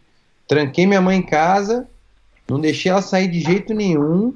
Com a minha mãe eu fui tipo linha dura máximo, porque assim, eu tava ainda, enquanto eu tava em Los Angeles, eu tava assim, tipo, ah, o povo tá exagerando muito. Eu não estava entendendo a reação das pessoas em relação a, ao risco dos números de, de, de, fatalidade e tal. E aí, quando eu cheguei no Brasil, aí eu fui vendo, acompanhando em Los Angeles o, o pânico nos mercados, assim, tipo, quando eu cheguei lá, eu passei 10 dias, sei lá, em Los Angeles, né? Aí, quando eu cheguei, tava tudo normal, e, e, e aí eu fui vendo, cada dia que eu ia no supermercado, Tipo, ah, agora não tem mais papel higiênico. Depois não tinha mais papel higiênico, nem papel toalha. Depois nem papel higiênico, nem papel toalha, nem água. Depois não tinha mais nada perecível. Aí depois eu, eu fui acompanhando isso. Aí eu tava ainda, tipo, não tô entendendo a reação das pessoas, não sei o quê. Aí o povo começou a se cumprimentar com o cotovelo, eu achava engraçado.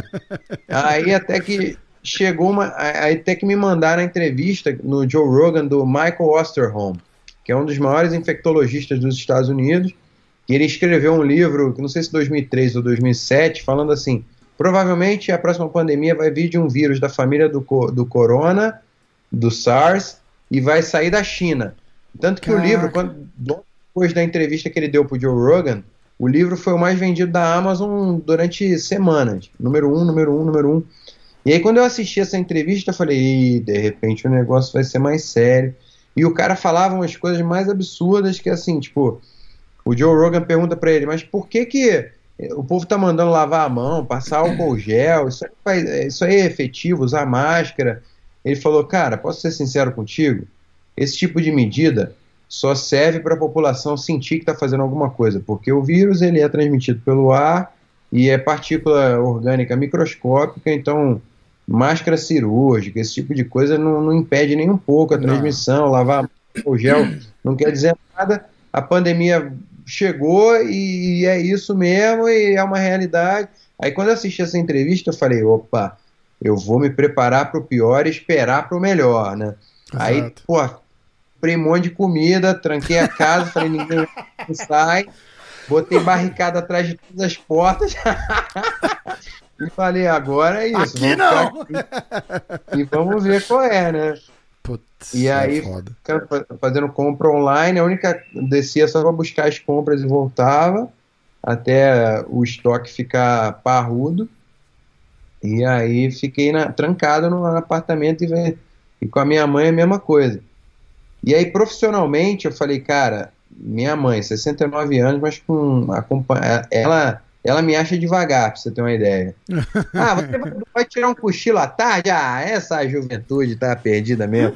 Aí ela vai, quando eu vou dar um cochilo, ela vai trabalhar, resolver coisas, encontrar pessoas. Ela é super ativa, assim, e ela, e ela quando tá gravando, porque a vida inteira trabalhou em TV ao vivo, né, cara? Uhum. Então, pra ela, entrevista, gravação é, é, ligou a câmera, tá valendo, pá, pá, pá, pá, pá, pá, pá, pá, pá e, e, ela faz até fazia três, seis entrevistas no mesmo dia. Caraca. Entrevista com é o presidente, é o ministro, é um economista, é um filósofo, é só entrevista, né? Tipo. Uhum. Ela, é, ela, que... faz, ela faz uma pauta ou, ou, ali já, ela já é uma. Não, ela faz a pauta, mas ela faz a entrevista sem papelzinho. Ela vai Caraca, ali na, na cabeça. Gênia, né? Então, um... pra ela, eu falei, porra, a minha mãe vai ficar trancada em casa e ela nunca tinha feito uma live no Instagram, nunca tinha feito live em nada. Eu falei, putz, ferrou, eu preciso pensar aqui. Aí eu fiquei, tipo, canalizei minha energia profissional para esse lado do de preciso é, arrumar alguma coisa para minha mãe fazer. Aí a gente começou, eu, fiquei um pouco paralisado assim nas primeiras semanas, assim tipo criativamente. Depois deu um estalo e a gente começou a inverter tudo, tanto que maio foi o, o mês que ela mais produziu e mais teve retorno no canal em três anos de canal e que legal. em todas as redes sociais deu um boom muito sinistro assim no, no mês de maio. No Instagram dela começou a fazer as lives pelo Instagram aí o editor fazia o download da live e postava na íntegra no YouTube ainda no formato 9 por 16 depois a gente passou a colocar no 16 por 9 com os quadradinhos ali um do lado do outro que é o formato que ela está trabalhando até agora. E e, e, tá, e tá reestruturando tudo, mas aí, aí, aí, bom, aí tem algumas questões, porque as redes sociais agora também estão mais é, sensíveis em relação a assuntos controversos, polêmicos, Sim. delicados, né? Tá, tá ficando cada vez, mãe... tá ficando cada vez mais chato, na verdade, né, cara? Tá, tá, tá... Eu tô falando eufemisticamente falando aqui, eu tô aqui. Não é? Tá, tá ficando, assim, é, a, a, liberdade tá tão grande que tá amarrando tudo de novo e não, não, não se pode falar de mais nada, né? A gente é tão livre que não é mais livre, né? Ficou uma, é. uma loucura, né? Não, a gente é livre, mas o, a rede social também é livre para não não distribuir o seu conteúdo se ela achar que não deve, né? É, é aquela velha história. Que o povo da internet, do marketing digital, sempre fala que você fazer trabalhar para um canal no YouTube, trabalhar para um perfil no Instagram, Facebook, Twitter, você está construindo uma casa num terreno alugado. Então pode ser que o dono do terreno fale que não, então agora essa casa não pode mais ter três andares, você vai ter Exatamente. que demolir dois. Agora não é bem assim, as pessoas não podem sair, entrar na sua casa, eu tenho que autorizar esse, essa pessoa não pode entrar na tua casa, você fala, pô, mas a casa é minha, mas o terreno é meu. É. É, então foda. tem essa parte do. Então a gente está corrigindo todo, todos esses problemas com voltando à lista de e-mail. Então a gente começou ontem uma campanha que assim as pessoas mais inteligentes, mais interessantes e que abordam os assuntos mais polêmicos, controversos e tal, não estão chegando até você. Então se cadastra aqui na nossa lista de e-mail a gente vai te mandar um link para você poder assistir. Rolou as entrevistas. isso daí no, no canal da sua mãe, Não, isso?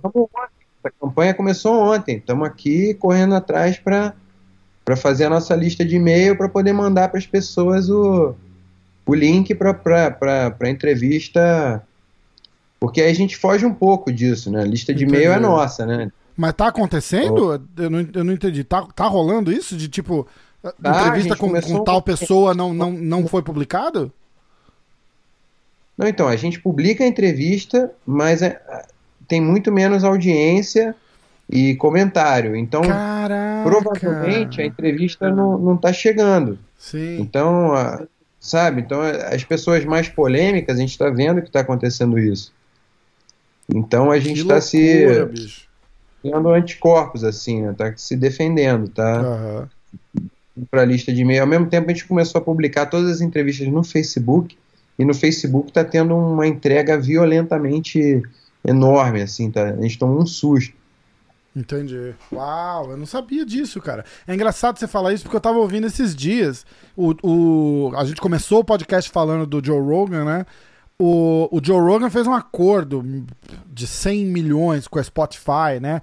E tirou acho que em janeiro sai tudo dele do ar, só você só encontra no Spotify. Canal no YouTube e o caramba, saiu tudo, vai, vai tirar tudo. E, e aí tá rolando que uma, uma, uma seleta de episódios não foram para Spotify.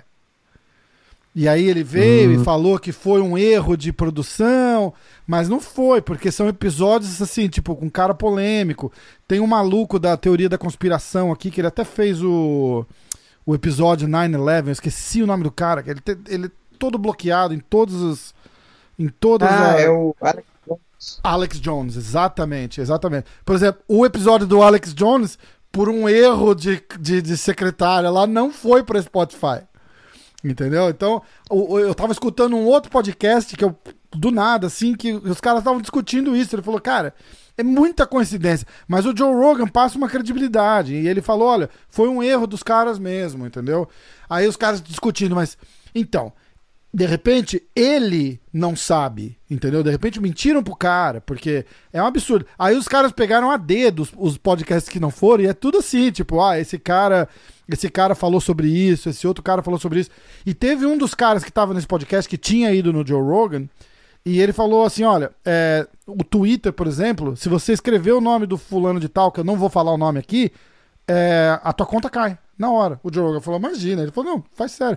E aí parece que os caras fizeram um teste, criaram uma conta e deram um tweet falando de, de tal coisa e a conta foi bloqueada, tipo, no dia seguinte. Então, é, eu acredito mil por cento no que você tá falando, porque rola mesmo e o pior é invisível, cara. Você não sabe nem porquê, você só leva porrada, você não sabe nem de onde tá vindo, né? Tipo, o teu conteúdo é, de repente muito... não vai para ninguém.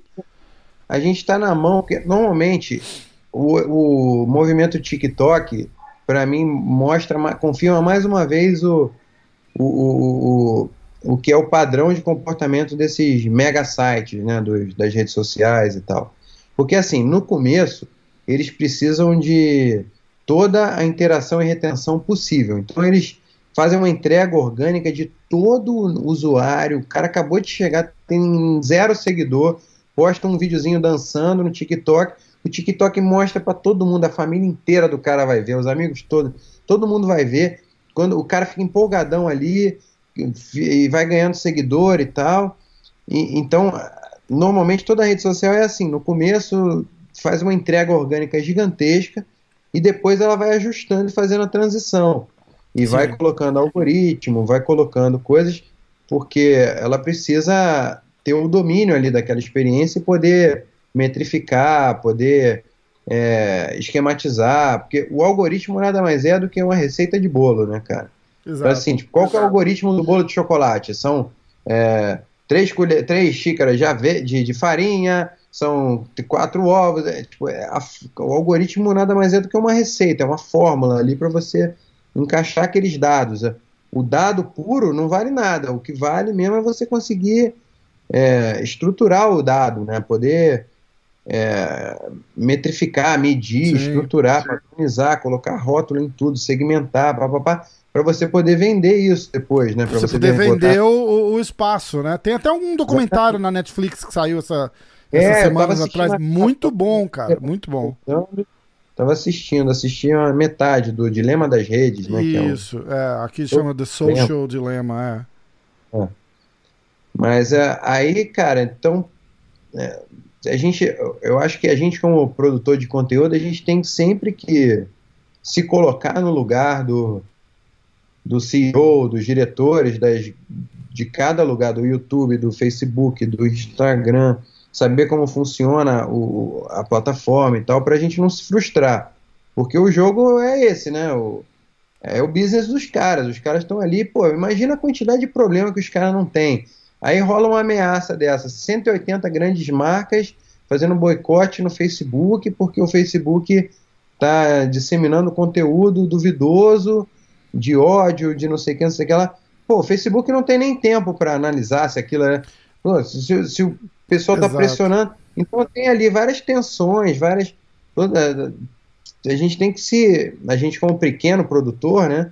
A gente tem sempre que é, se munir de informação para ir crescendo nas brechas e conseguindo usar ali o momentum de cada grande força batendo para você né, cair para cair para cima, né? Exatamente. Você tipo, bater e subir, se ancorar nas coisas e na hora certa pular. Né? O povo foi muito para esse lado do Telegram. Eu ainda não tive é, Cara, eu, tô, eu, eu, tenho, eu tenho visto. O Telegram não, não, pegou aqui nos Estados Unidos, mas eu vejo todo dia, eu recebo uma ou duas notificações. Eu tenho o Telegram dizendo: Fulano está no Telegram, Fulano está no Telegram. O que que tá rolando com o Telegram aí no Brasil? Que tá, tá o novo. Cara, o Telegram. O Telegram ele é meio que concorrente do WhatsApp, né? Hum. Nos Estados Unidos o povo não usa muito WhatsApp. Também. Não, não. Não usa, né? Não. A, então, a galera, cara, quem, o... é, quem é envolvido com um imigrante usa. É, é, engraçado, porque, tipo, é, é, você vê um Sim. americano que dá aula de jiu-jitsu, o cara tem WhatsApp. Não, quem tem passaporte usa, quem não tem, não usa, porque americano normalmente não tem nem passaporte. Né? Exatamente, é verdade, é isso aí. É boa, boa, muito boa. Passaporte tem WhatsApp, americano que não tem passaporte. Tá. É, exatamente, exatamente. Aí, cara, é, o WhatsApp ele optou também por é, abrir mão da, da, da experiência de, de, de, consumo dos usuários e manter um controle muito maior para ceder a várias outras pressões, enfim. Então, a experiência de, de, de, uso do WhatsApp hoje é muito inferior à experiência de, WhatsApp, de uso do WhatsApp há alguns anos atrás, assim, na uhum. minha opinião. E aí o Telegram chegou falando, ó, aqui é a rede da liberdade, você pode fazer o que você quiser, ah. você pode criar canal dentro do Telegram, então você pode criar canal dentro do Telegram com a 256 mil, acho que é esse é o número, 256 mil pessoas podem te seguir.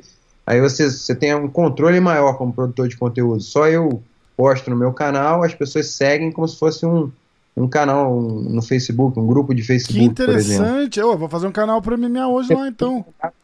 Mundo que você quiser, você, você, pode mandar vídeo longo, não tem essa coisa de vídeo de um minuto e meio, dois minutos de WhatsApp. Uhum. Pode mandar vídeo uma hora, meia hora, sei lá, Caraca, pode acelerar o vídeo. Você, você, você, pode pegar o áudio do Telegram e ouvir em duas vezes, 2x. No WhatsApp você não pode, você tem que ouvir aquele áudio que parece um podcast. e o cara fala, então, deixa eu te falar uma coisa. É... Pô, você já perdeu 30 segundos da tua vida é porque foda. o cara tá ali, né? É foda.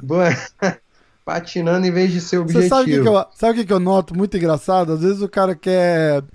É, e isso é da cultura daí. Porque, tipo, esse negócio de áudio longo, né? A galera não quer mandar áudio longo, aí o cara me manda assim, oito áudios de um minuto.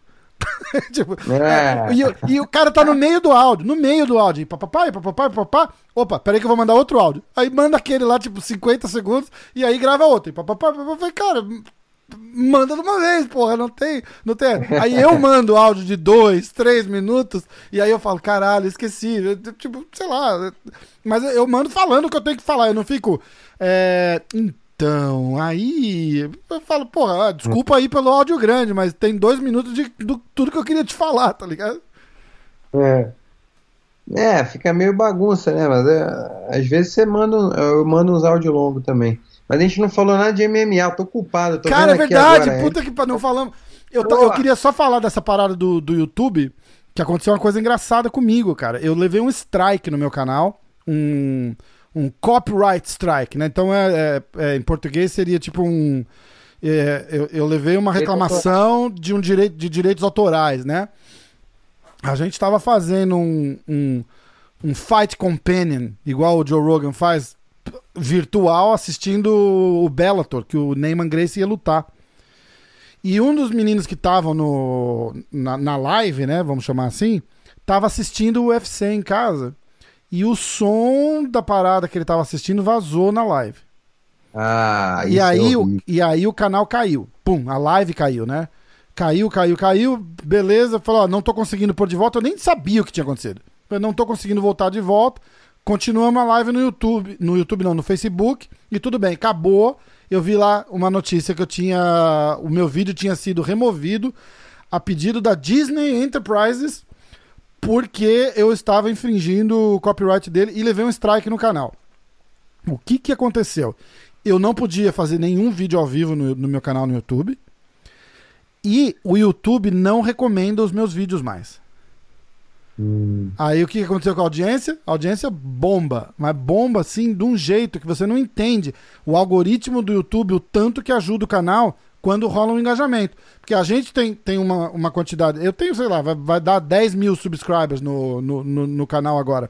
Mas querendo ou não, ajuda no engajamento. Porque você faz um post, dá lá 100 views, 200 views, 300 views, o YouTube pega e fala assim: opa, tá, tá, tá gerando interesse, eu vou conseguir vender. Ah propaganda aqui. Aí o YouTube vai e começa a recomendar aquele vídeo.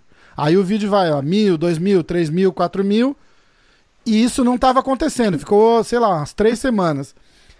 À noite. E aí tem todo, tem todo o processo. Você pode disputar, você pode fazer um apelo lá. É, e eu disputei, eu falei, bicho, não tem nada da Disney aqui. Nada, nada, nada, nada absolutamente nada. Assi eu preciso que um ser humano assista o vídeo é. e, e possa verificar dizendo, ó, realmente não tem nada. E nada, cara, sem resposta, o YouTube negando automaticamente também, também não tinha uma pessoa vendo. Aí eu falei assim: quer saber? Aqui nos Estados Unidos tem uma parada que é tipo o Procon aí, que chama Better Business Bureau. É um órgão hum.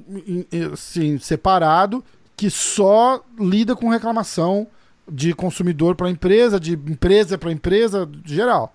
Aí você entra lá, você preenche, faz o que aconteceu.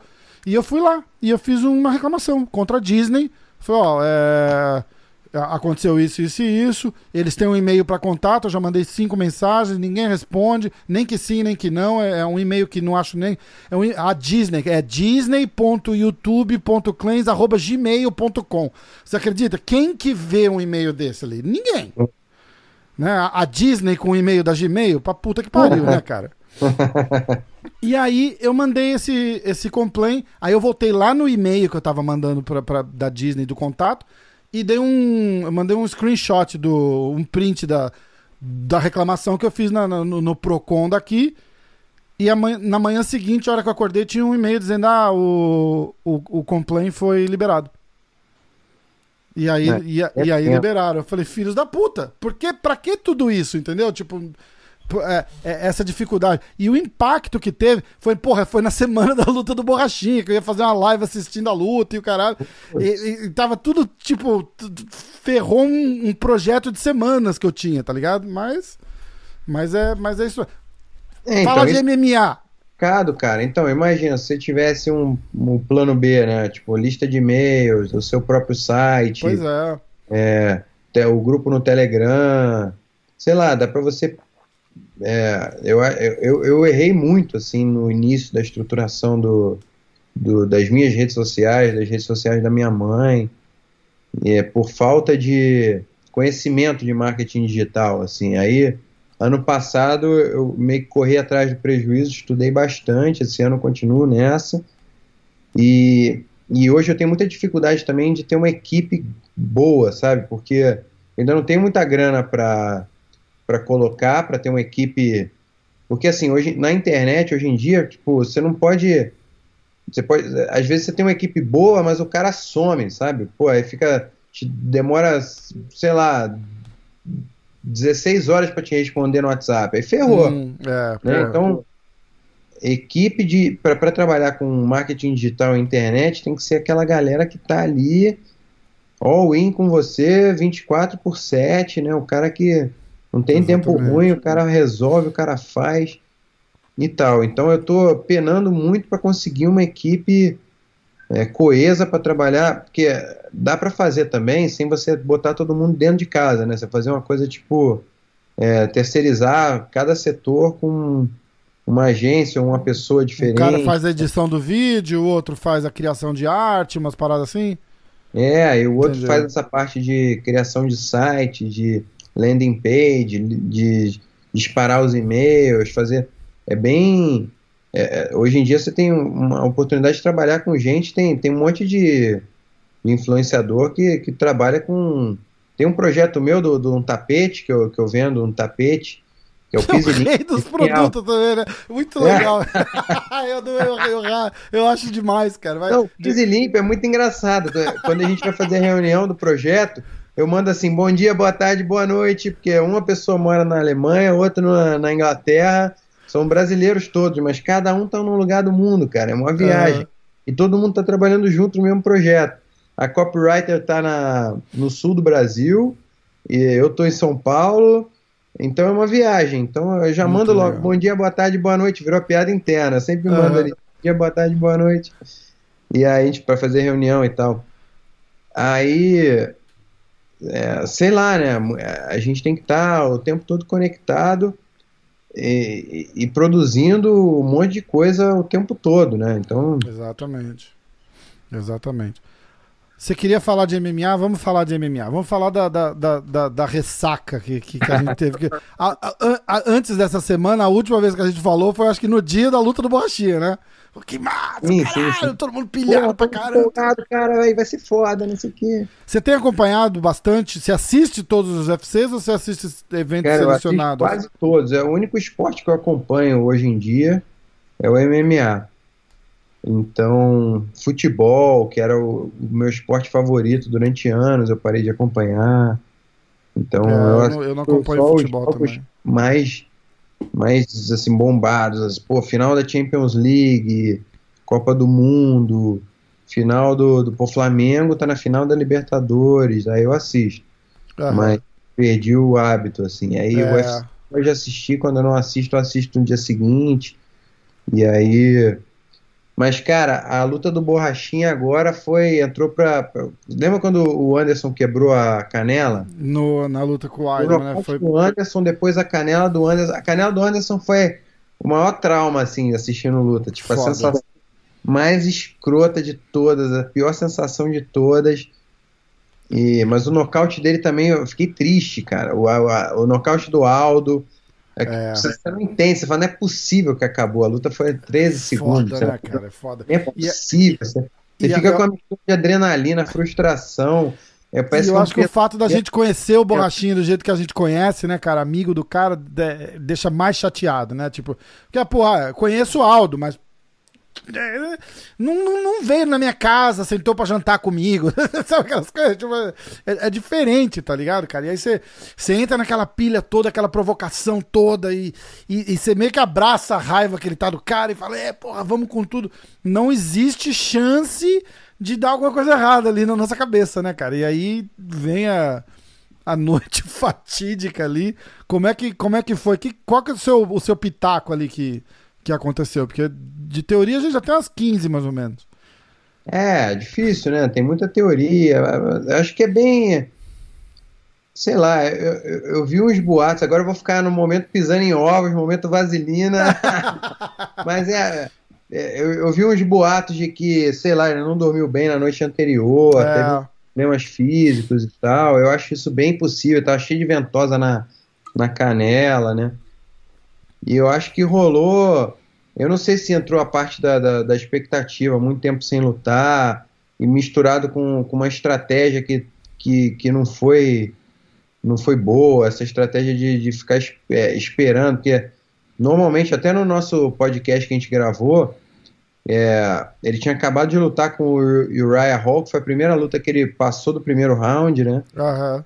Então, até perguntei para ele como é que é essa história de, de dosar o ímpeto ali. De, ele fala, cara, é, eu já entro tão pilhado que eu tenho que me controlar para não explodir demais. Eu acho que talvez o próprio. Que, eu imagino assim que o cara, quando ele vai é, ganhando experiência no mundo das lutas, assim, é, eu traço sempre um paralelo da luta com as minha, minha experiência pessoal com gravação de novela, porque não, não adianta você, você Às vezes você está ensaiando a cena muito bem e tal, mas aí você tem que gravar aquela cena quando o estúdio já está acabando, tipo, já é a última cena do dia, a equipe tá doida para ir embora, atrasou todo o cronograma do dia, então, pô, em vez, o que você teria de meia hora para gravar aquela cena de três minutos, que é a cena mais importante do teu mês, uhum. né? Talvez, pô, a cena que pode mudar a tua carreira. Então você tem que gravar é, com vontade de, de, de, ir no banheiro, o estúdio vai fechar, tá todo mundo querendo ir embora. E você repente... preocupado em querer agradar os caras, porque os caras estão lá também, né? É, então, tem todos os, os, dramas internos ali do estúdio que quem tá assistindo a novela não faz ideia, né? Ah. Então, e, e, é isso, a gente tem que, como um bom líder ali, como o Borrachinha mesmo falou, a gente jamais tem que se justificar, tipo, se, se der certo é, é, é, culpa, culpa minha, tipo, mas culpa do time, é sempre o time, né? Mas se der certo a culpa é minha como o cara de o, o agente ali na linha de frente, né? O ator, ator no sentido amplo, né? O uhum. Borrachinha como ator ali daquela história e eu Sim. como quando tô gravando a novela, eu como ator ali daquela cena, tem que matar no peito e ir para cima é, só perde pênalti quem teve coragem de bater, né? Aquela velha história também. É. Exatamente. Eu tive. Campeão no, no, na luta da noite, que foi a primeira vez que ele, que ele teve uma luta da noite naquele nível, né? Uma tensão naquele nível. E acho que tudo isso contribuiu ali para, junto com a estratégia é, equivocada, meio que levou ali pro, pro, pro. Porque aí entra muita arte da guerra, né, cara? Esse é um livro que, que me marcou muito, assim. Então, porra, quando você permite entrar a batalha, deixar a batalha acontecer no terreno do teu inimigo, onde o inimigo tá. Ele fala muito na, na, na época da arte da guerra, muita batalha é, corpo a corpo, né? Então, uhum. o cara tá ali, é, dominou uma posição na colina que ele tá em cima, porra, pro outro cara é, subir atacando é muito pior. Então, porra, né? Então ali o, o Borrachinha acabou lutando na, na, na, na, longa distância ali com um cara que, porra, o cara, o cara ficou ciscando, fazendo finta, quebrando a expectativa e, e entrando ali, cortando com aquele chute baixo ali. Pô, aquela canela magra lá, meu irmão, deve doer pra caralho. Puta que pariu, nem me fala. E aí cara. entrou ali cortando, no entre sai, no entre sai. Eu acho que não teve. O, o Borrachinha não apertou o turbo ali no, no, quando teve a chance. Talvez achando que, que, que guardando energia pro terceiro round e tal. É, então. Uma, teve, teve uma das coisas que o Valide falou, né? Falou, porra, é, a parte de estratégia. Falou, cara, tinha que ter mudado a estratégia ali no, antes de acabar o primeiro round já, porque não tava funcionando. Mas eu acho assim, se eu pudesse dar o meu, o meu pitaco, assim, eu, eu nem conversei com o Paulo sobre, sobre o que aconteceu. Eu acho que tem hora para tudo. De repente, daqui um ano, a gente bate um papo e fala: o que, que aconteceu aquela noite? Mas eu acho que o, mínimo que eu posso fazer por, por, por ser amigo do cara é, é não ficar cutucando o cara agora, tá ligado? Não tem porquê.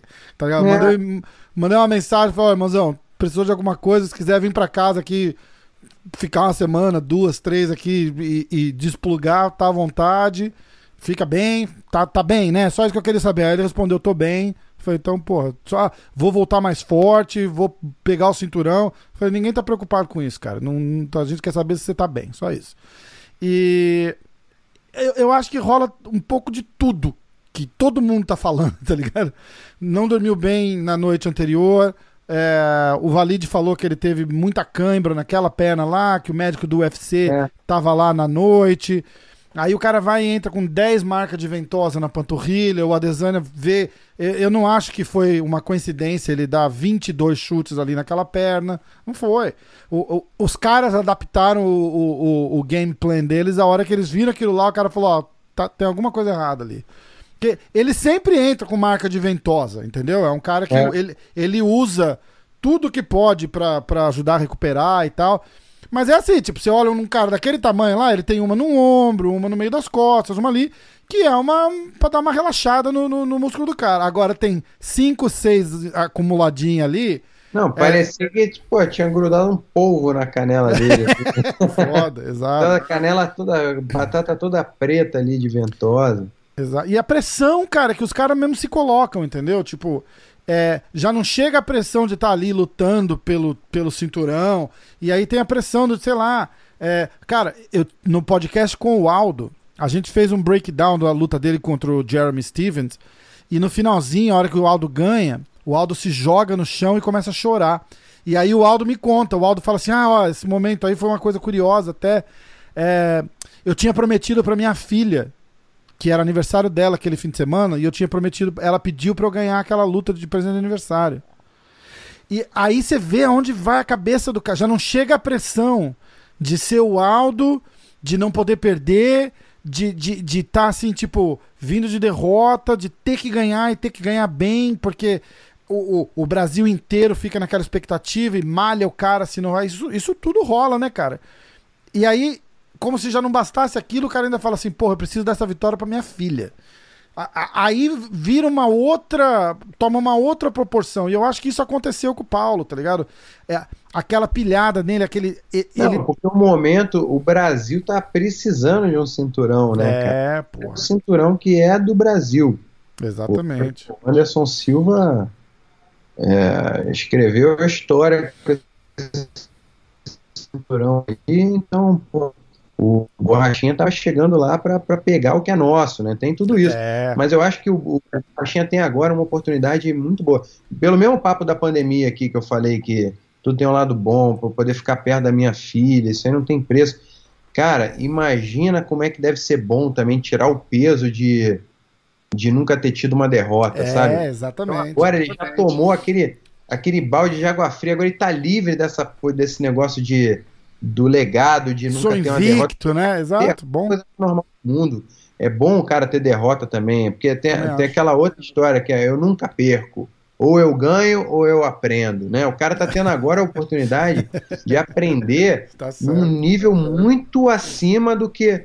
Porque, cara, essa é a verdadeira história. Todo ser humano tem que se é, levantar é, o tempo todo de Pô, eu tenho vários traumas na minha vida e, e, e, tem trauma que é tão sério que você não tem opção, né, cara? Você tem opção. Você, nesse momento, ele tá passando por um trauma na, no mundo profissional, na, na, vida profissional dele que é tão sério que ele não tem outra opção senão atropelar esse negócio aí e Exatamente. voltar cada vez mais forte, porque então ele tem a oportunidade, claro que em todas essas oportunidades o cara pode sucumbir ou ele pode voltar mais forte, né?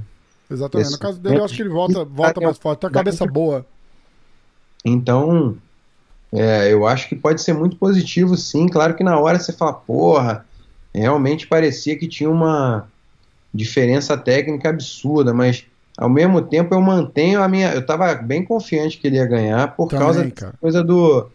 do, do Adesanya também não está acostumado a lutar com um pitbull explodindo para cima dele, correndo atrás dele igual um bicho, né? Exato. E o Borrachinha tem essa essa energia aí que é raro de ver, que é por isso que a carreira dele teve uma ascensão tão meteórica, né? É, pô, bota uma pressão ali que a galera não tá ligada tipo qual é que é, não, cara. Que a galera vai ao delírio, né? E é um tipo de pressão que, porra, um cara que tem um, uma capacidade de treinar igual ele treina, é um samurai, né? O cara é um monstro. É, né? é, o cara consegue verdade, treinar num nível de, de desgaste, de pressão, de. É, pô, absurda, né, cara? Então, é exatamente isso. É um ajuste aqui e ali. Se ele conseguir canalizar a energia dele de novo para cima do cara. Mas aí você tava falando do Aldo com, com botar a filha na parada. Eu acho que os caras eles precisam usar esses mecanismos em alguns momentos isso pode ser bom e pode ser ruim também.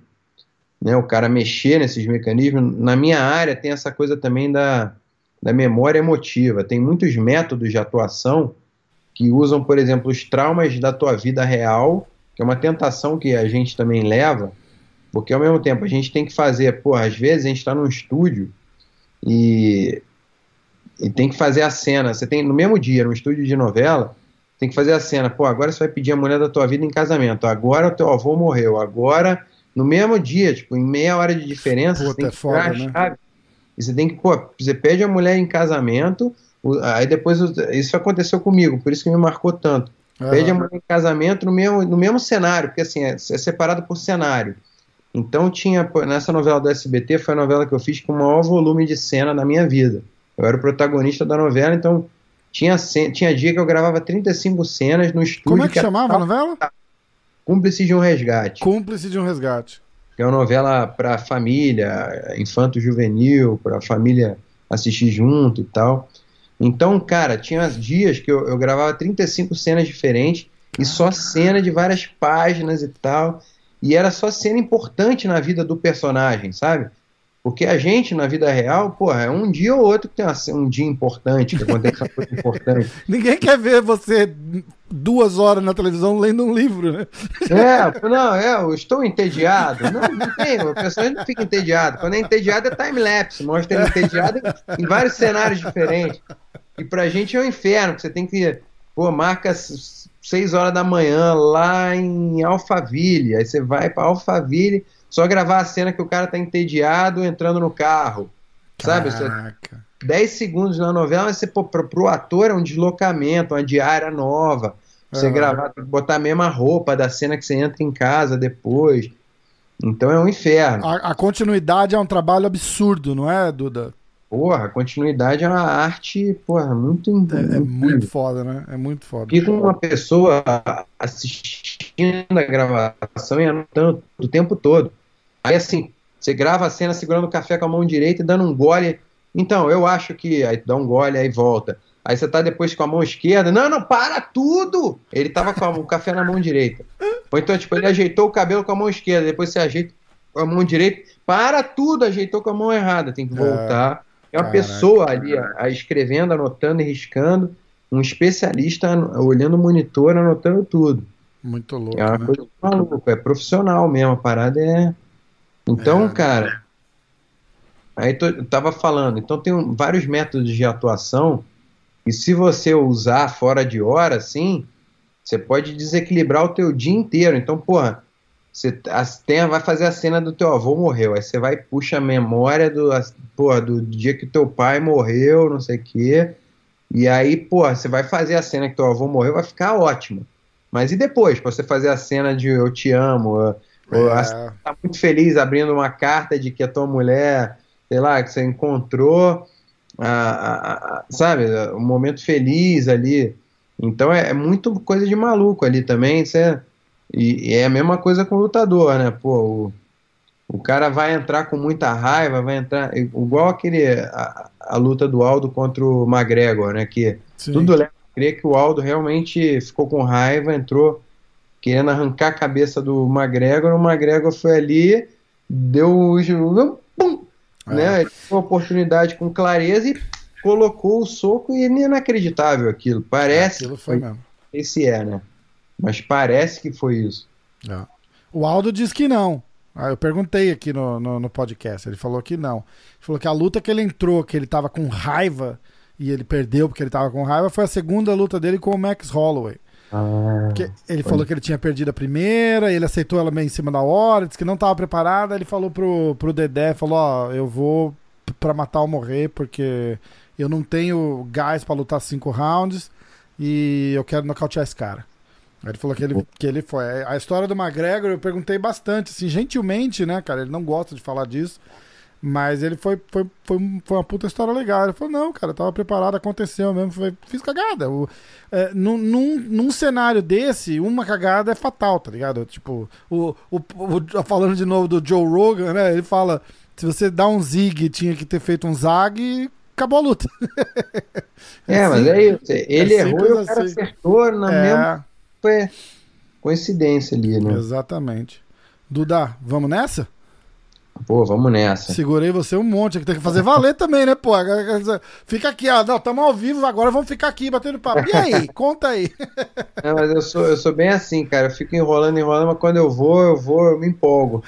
Massa, pô, foi demais, viu, cara? A gente precisa fazer isso mais vezes.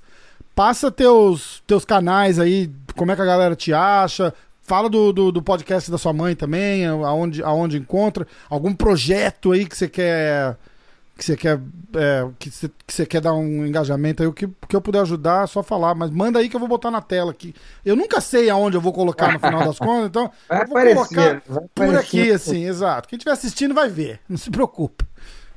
É, eu tô no Instagram, Duda Nagli, no YouTube é Duda Nagli, Facebook é Duda Nagli, não é muito original, não. aí eu tenho essa. é, vai, eu, eu, fui pelo mais simples, sabe? Mas tá certo, é o nome, né, pô? Acabou. É, acho mais fácil, né? Porque na internet é muito engraçado isso. Agora eu cheguei na, na analogia para explicar para minha mãe, uma senhora de 79 anos, que tem que explicar direitinho, é, que tem que explicar direitinho para o seguidor onde é que está a coisa.